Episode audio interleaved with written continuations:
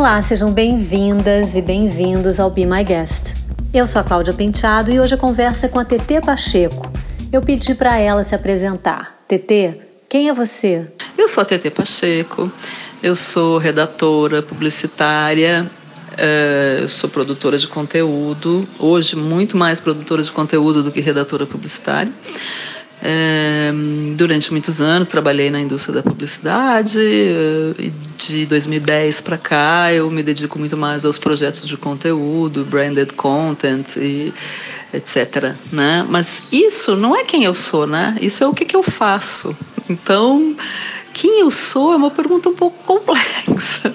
Eu sou uma pessoa inquieta, uma pessoa bastante controversa em vários aspectos, porque, eh, enfim, me deixo dominar um pouco pelas minhas opiniões, pela forma como eu vejo o mundo, pelo que né, as coisas que me tocam.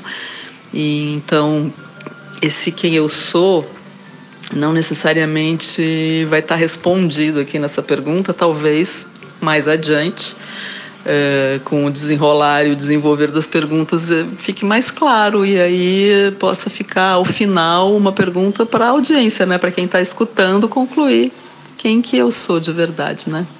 Ela conta que não tem sentido tantas faltas na quarentena. Quarentena e o que a gente sente falta. Eu te confesso que, na verdade, eh, essa quarentena está me preenchendo bastante, muito mais do que faltas, eu estou sentindo um uh, preenchimentos plenos, assim, porque a ideia de a gente ficar dentro de casa. Uh, fazendo tudo aquilo que a gente fazia na rua, só que dentro de casa, inclusive o trabalho, é, nos preenche de uma forma diferente, né? A gente hoje está muito mais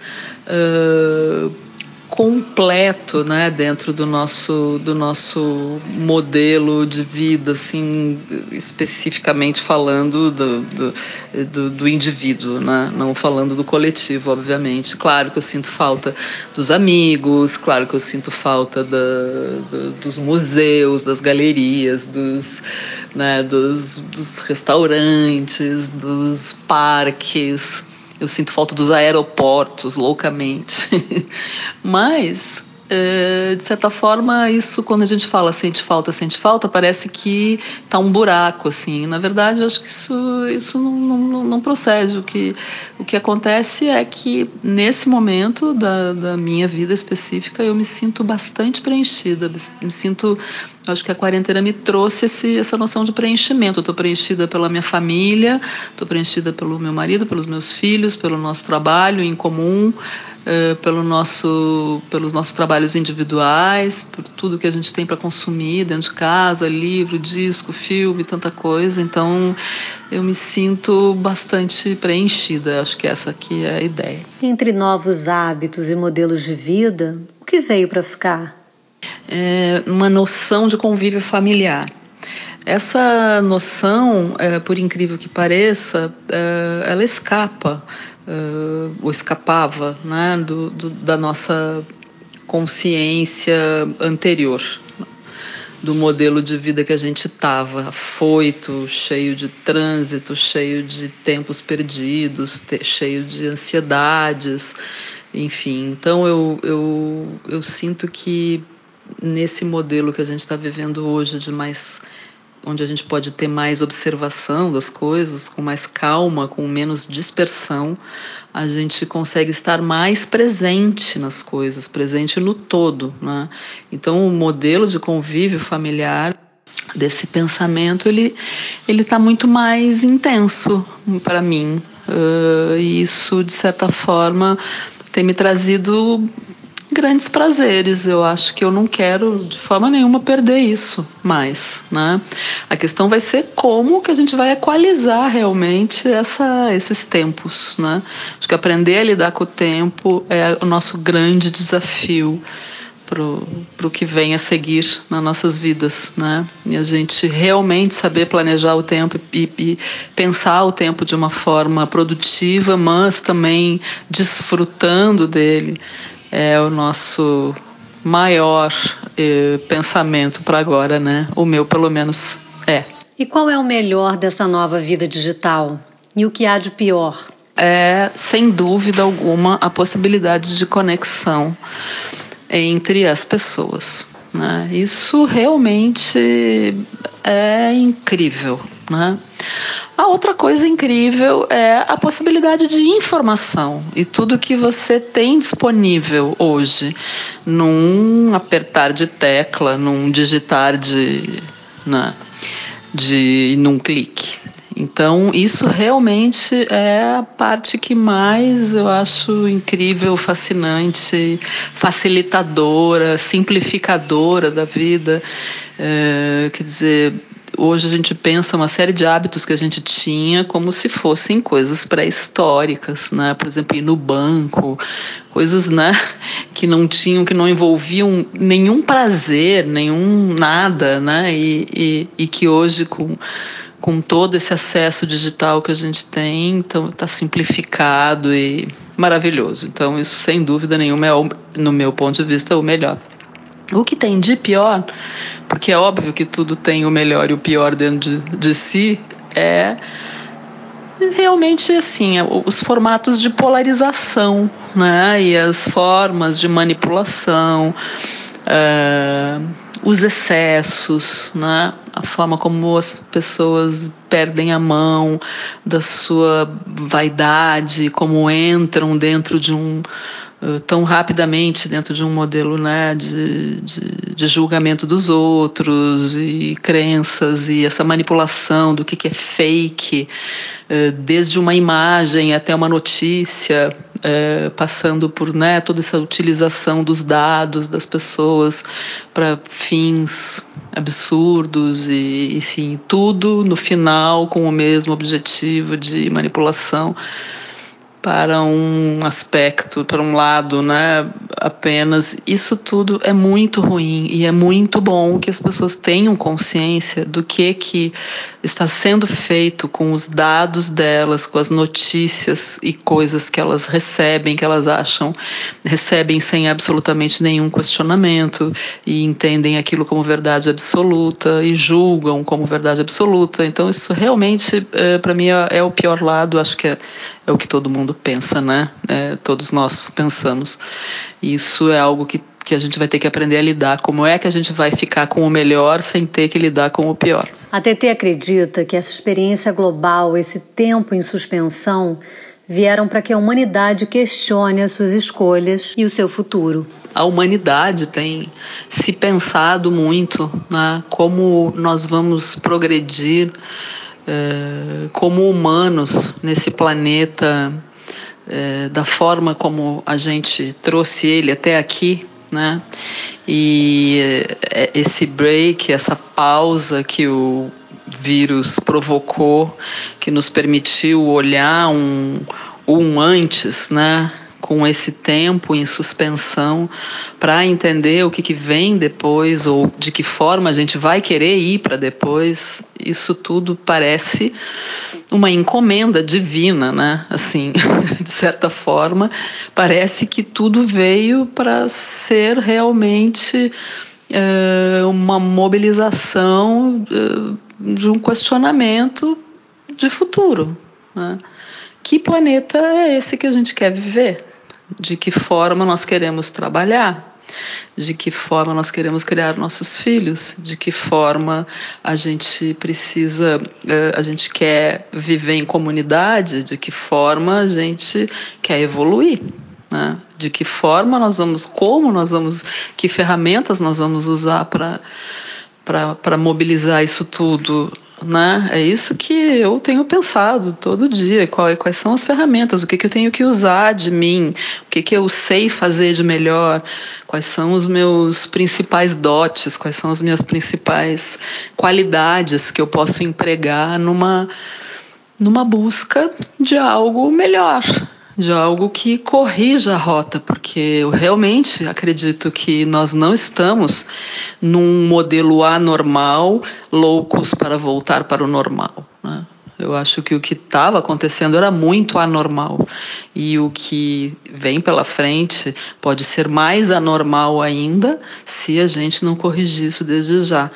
Então eu acho que a gente tem que caminhar por aí. E aí, pensando na minha atividade específica, uh, que o mundo das ideias, dos conteúdos, das marcas, de que forma tudo isso vai poder ser orquestrado para que a gente possa caminhar para um, um lugar muito mais justo, muito mais uh, uh, igualitário, muito mais sustentável. Né?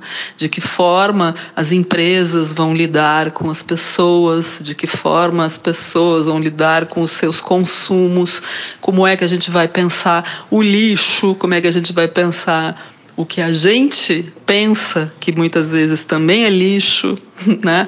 Então, assim, questionamentos não faltam. Eu confesso que caminhos objetivos ainda são uh, hipóteses, né?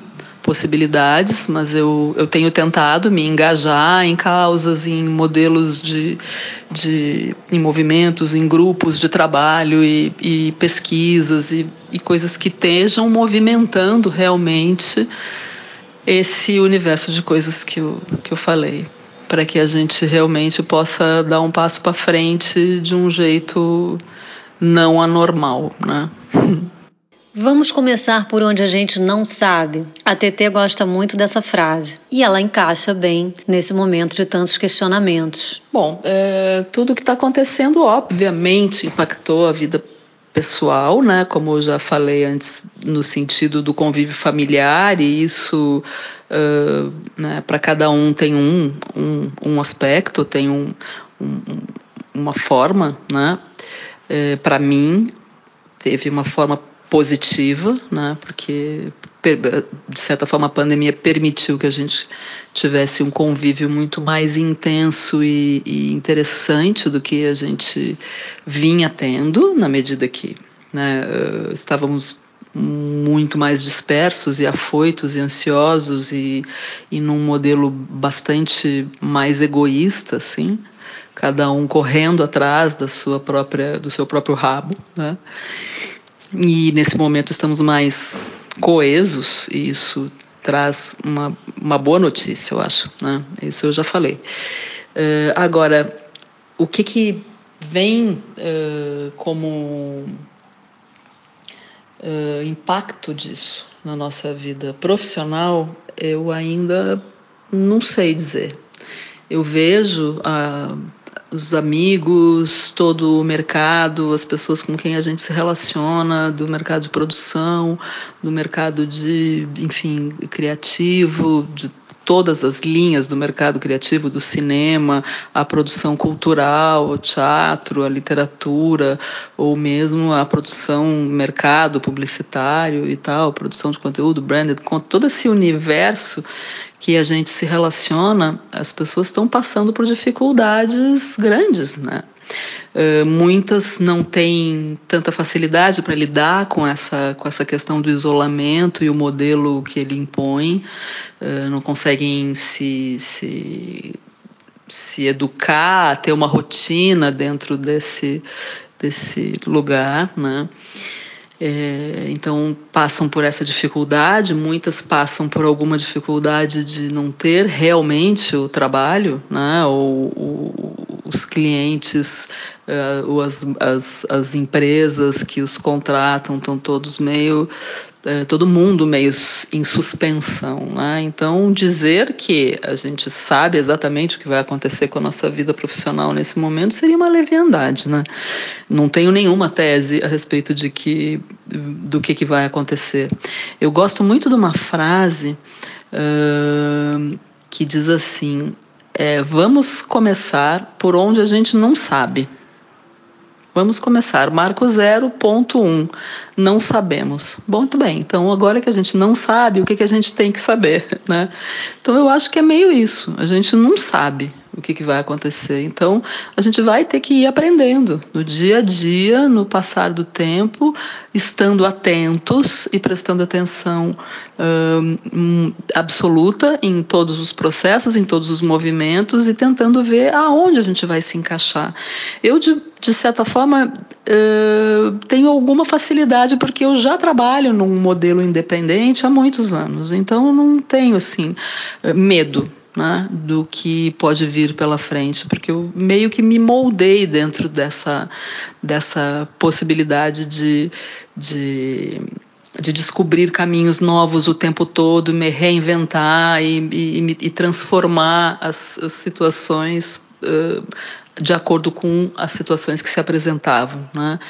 Uh, nesse momento, o Roberto e eu, a gente está juntos, trabalhando numa série de, de projetos muito legais e a gente tem encontrado algumas dificuldades evidentes porque eh, enfim a gente está testando um modelo um modelo de, né, de aproximação de, de clientes e marcas e tal que a gente não tinha uh, nunca testado. Então tudo é um teste mas eu sinto assim um pouco uma certa tranquilidade por isso, porque de certa forma estar dentro de um modelo que, que exige eterna transformação é algo para mim especificamente uh, comum, bastante comum na minha trajetória nos últimos anos. Então eu sinto por um lado uh, uma ansiedade, claro, e né, de uma, uma certa tensão, como é que vai ser.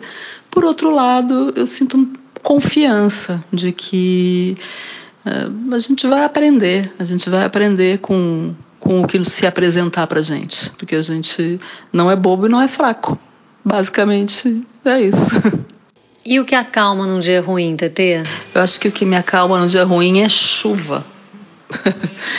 a coisa que mais me faz uh, sentir, me sentir assim puxa, low down, agora é o momento de baixar a guarda, né? Agora é o momento de calma.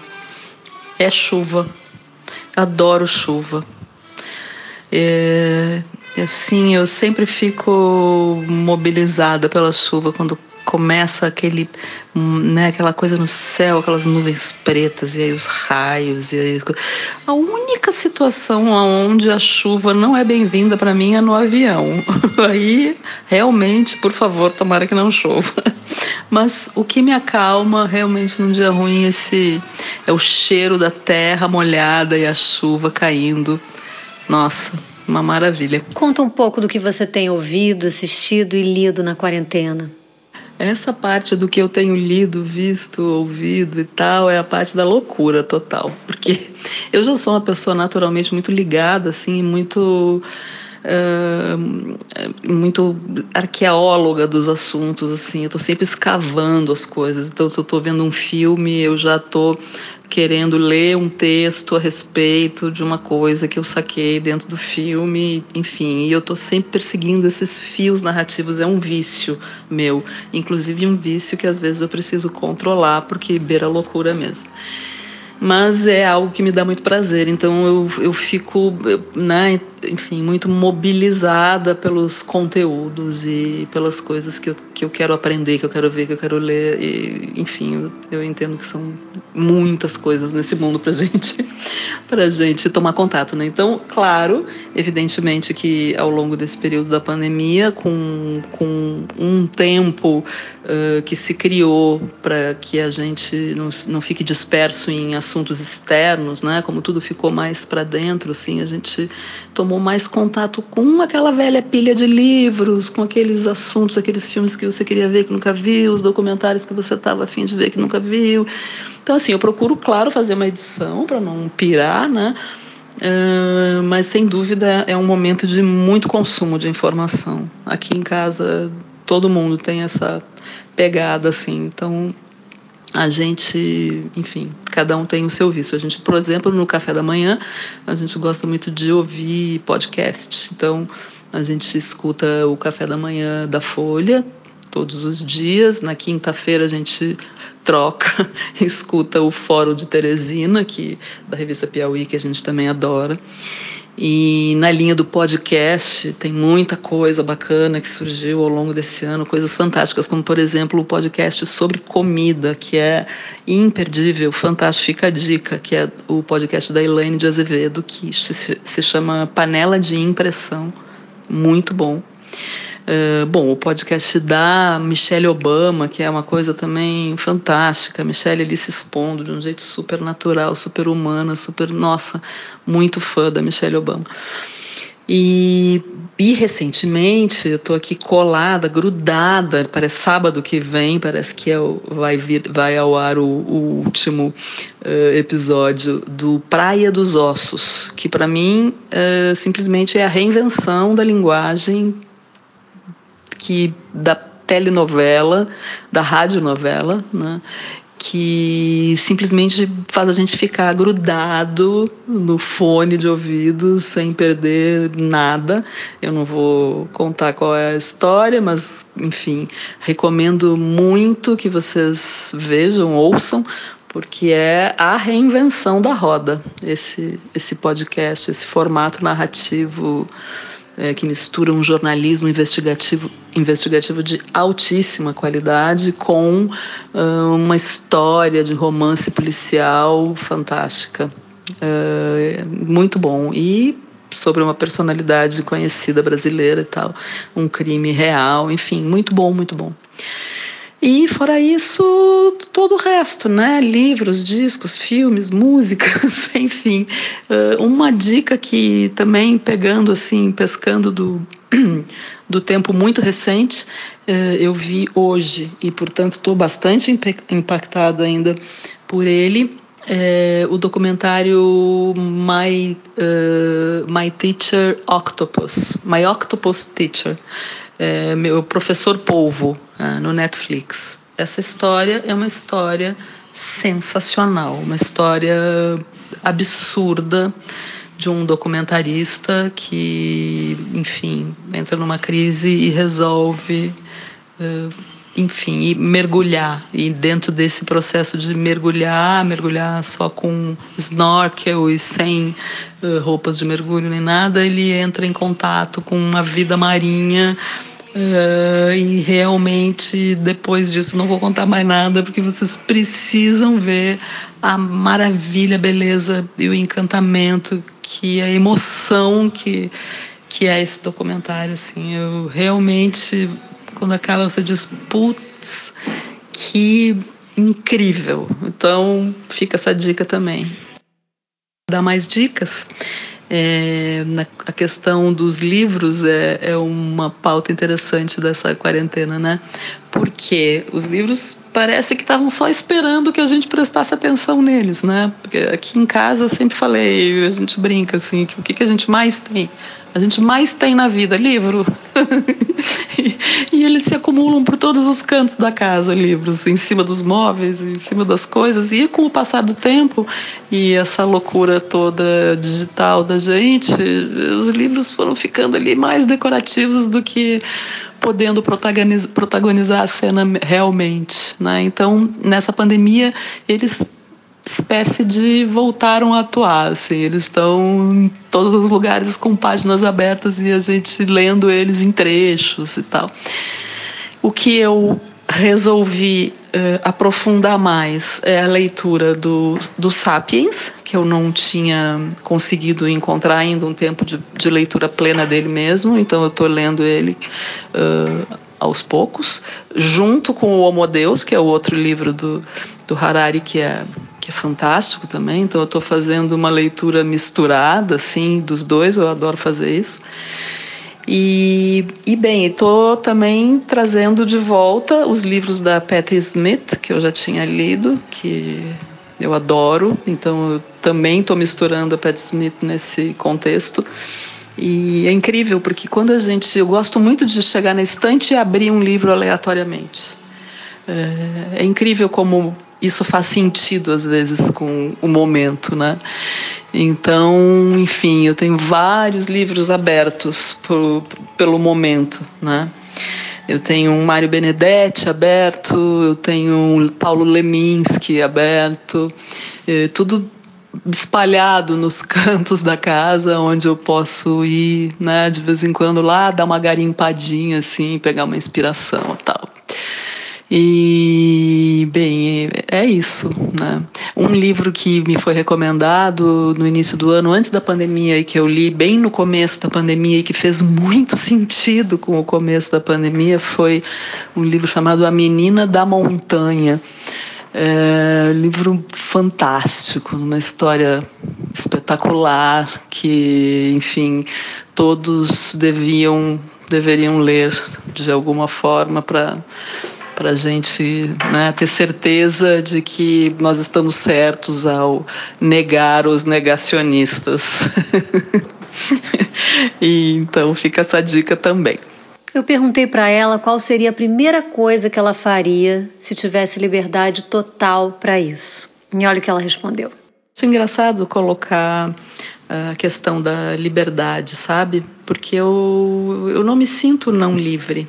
Eu me sinto livre, mesmo dentro de casa trancada, eu me sinto uma pessoa livre. Eu pratico a minha liberdade em pequenas coisas, né? nas escolhas que eu faço, na, no tipo de comida com que eu me alimento, eu, eu, nas opiniões que eu tenho, nos posicionamentos que eu, que eu pratico, uh, enfim, nas pessoas que eu escolho para estarem comigo, dentro da minha relação afetiva, no meu casamento. Uh, eu, eu sempre pautei minhas relações e continuo pautando por uma por uma por uma por um olhar livre realmente. Então eu não pelo menos eu tento né? Pelo menos é o que a gente acha né, que tem. Mas então assim a questão de não ter liberdade não é algo que me perturba tanto. Eu não sinto que eu só posso ter liberdade se eu uh, abrir a porta de casa e sair correndo sabe? Porque eu acho extremamente questionável isso. Porque a gente está tendo um estilo de vida tão é, tão absolutamente, comprovadamente é, trágico, até, de certa forma, pensando, que as pessoas falam muito em voltar à normalidade, normalidade para cá, normalidade para lá. Eu, eu fico pensando que, na verdade, as pessoas estão todas querendo voltar, mas é, é por uma anormalidade, né? Eu acho que normal é o que a gente está vivendo hoje. O que a gente está vivendo é normal, é famílias juntas, né? Questões de trabalho, uh, questões domésticas muito básicas e muito simples. É claro que eu estou falando de um ponto de vista privilegiado, obviamente, né, que somos nós. É evidente que isso não é a realidade de todo mundo e, evidentemente, a gente tem que estar tá acordado para isso. Mas no nosso caso aqui, a gente tem essa, essa, essa visão de uma normalidade, mas a gente tem uma vida muito normal aqui, né? muito, muito básica e muito gostosa, muito curtida das pequenas coisas que a gente faz. Então é, enfim, eu não, eu não acho que a gente voltar à normalidade é, é uma pauta. Eu acho que para nós, para mim, pelo menos, seria voltar à anormalidade. E isso chega até a me dar uma certa angústia, entendeu?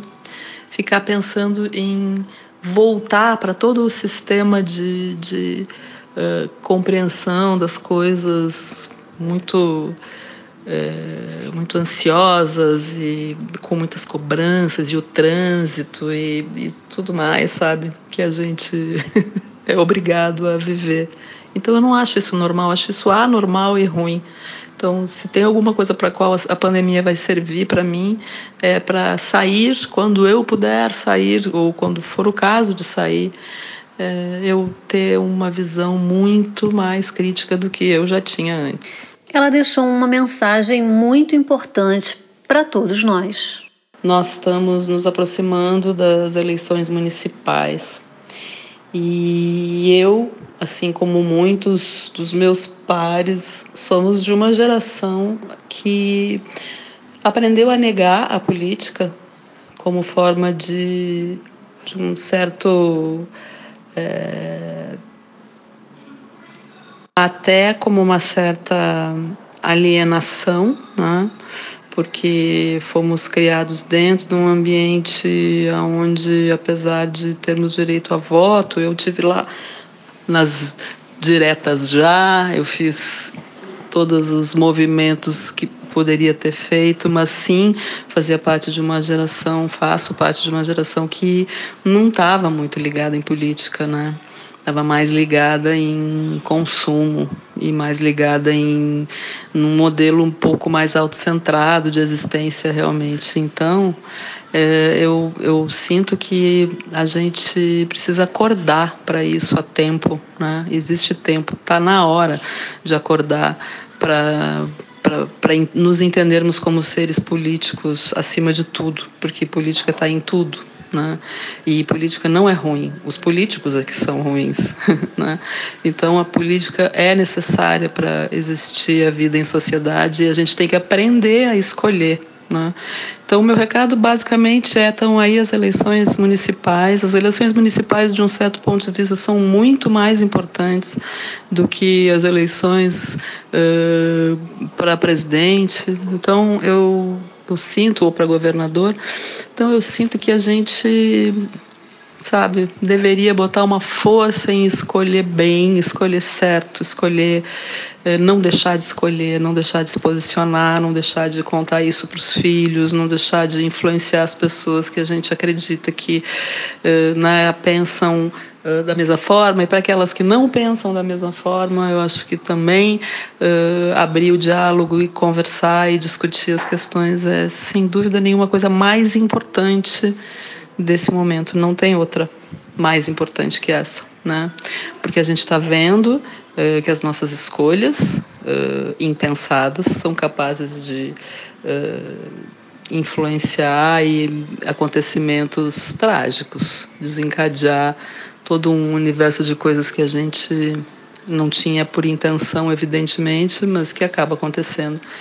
É, então, pensar, conversar, debater e escolher e cobrar depois com propriedade, eu acho que é, é o recado que eu queria passar aqui, deixar. Opa, que bom! Mais uma ótima playlist para o nosso canal da Rádio Bipop no Spotify. Bom, o que tem na minha playlist tem a minha playlist é uma coisa assim praticamente esquizofrênica, porque tem tudo na minha playlist. Eu gosto de muitos gêneros musicais e me fascinam as novidades e me fascina o passado e me fascina a, o universo todo clássico. Enfim, eu, eu tenho realmente muitas vertentes musicais que, que eu aprecio, que eu gosto de escutar no dia a dia, dependendo da hora. É, eu vou compartilhar com vocês uma playlist que eu tenho, que eu gosto muito, porque é uma playlist toda em espanhol, porque tem esse lance do espanhol, para mim é uma coisa muito significativa, porque a minha família inteira, uh, parte dela, né, não toda, mas parte dela é, é do, é do sul-sul, extremo sul, quase fronteira com o Uruguai.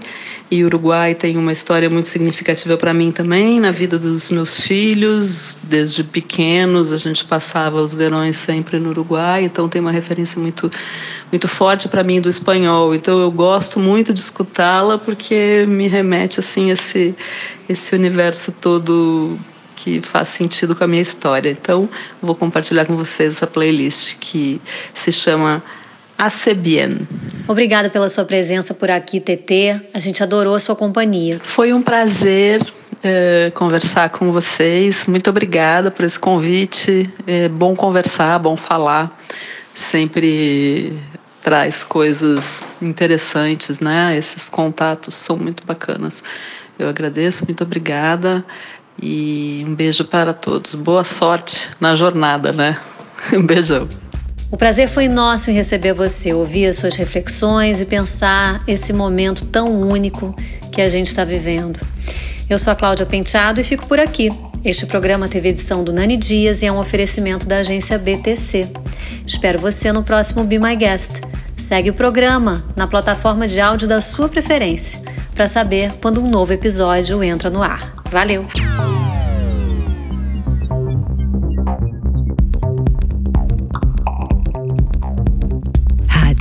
Be Pop.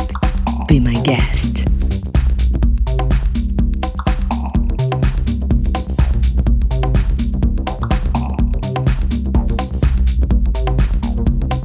Hadu, Be Pop. Be my guest.